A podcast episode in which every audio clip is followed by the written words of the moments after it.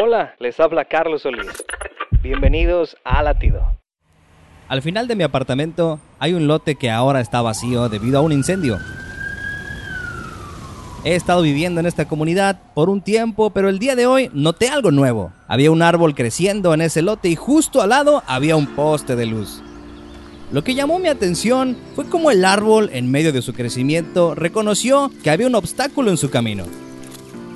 Ahora, en lugar de sentirse derrotado, este árbol decidió extender sus ramas lejos del poste.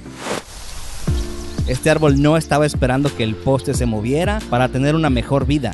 Se dio cuenta de que algo estaba en su camino, pero también se dio cuenta de que había otra opción. ¿Piensas tú que tu crecimiento está siendo obstaculizado?